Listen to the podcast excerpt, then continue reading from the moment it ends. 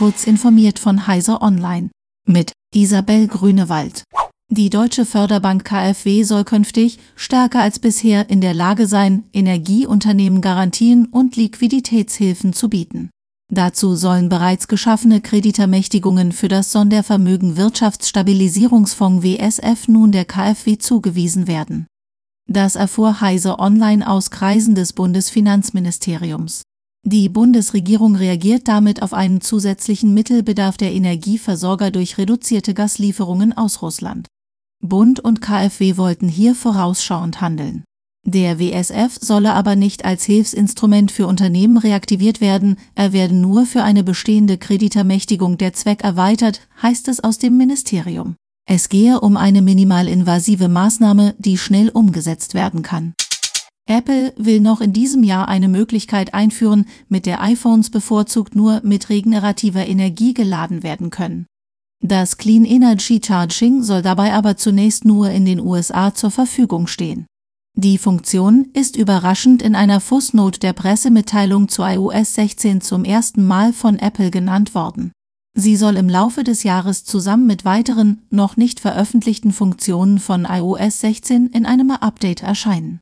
Ziel sei es dabei, den Kohlendioxid-Fußabdruck des iPhones zu reduzieren. Wie genau Apple es erreichen will, dass nur saubere Energie ins iPhone kommt, ist noch unklar. Amazon hat zum ersten Mal seit über drei Jahren ein neues Basismodell seines C-Readers Kindle vorgestellt. Der neue Kindle ist leichter, schärfer und teurer als das Vorgängermodell, das 2019 in den Handel gekommen ist. Laut Amazon ist er der bisher leichteste und kompakteste Kindle. Das entspiegelte 6 Zoll Display des neuen Modells hat wie das teurere Paperwhite Modell eine Pixeldichte von 300 ppi, deutlich mehr als die 167 ppi des bisherigen Modells. Der Akku des neuen Kindle soll nun sechs Wochen durchhalten und wird per USB-C geladen, während das Vorgängermodell noch per Micro-USB an den Strom musste. Die neuen Modelle werden ab Mitte Oktober geliefert. Na, haben Sie es gemerkt? Das war natürlich nicht wirklich ich, Isabel Grünewald, sondern eine KI-Version von mir, die wir von Heise Online gemeinsam mit Aflorhythmic erstellt haben.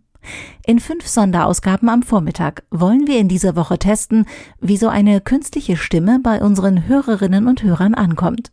Und jetzt bin ich gespannt auf Ihr Feedback. Schreiben Sie mir Ihre Meinung an kurzinformiert@heise.de. Eine neue Ausgabe von Kurz informiert mit mir, der echten Isabel Grünewald, gibt es heute Nachmittag ab 17 Uhr. Alles zu unserem Projekt mit Aflorhythmic und weitere aktuelle Nachrichten lesen Sie wie immer auf heise.de.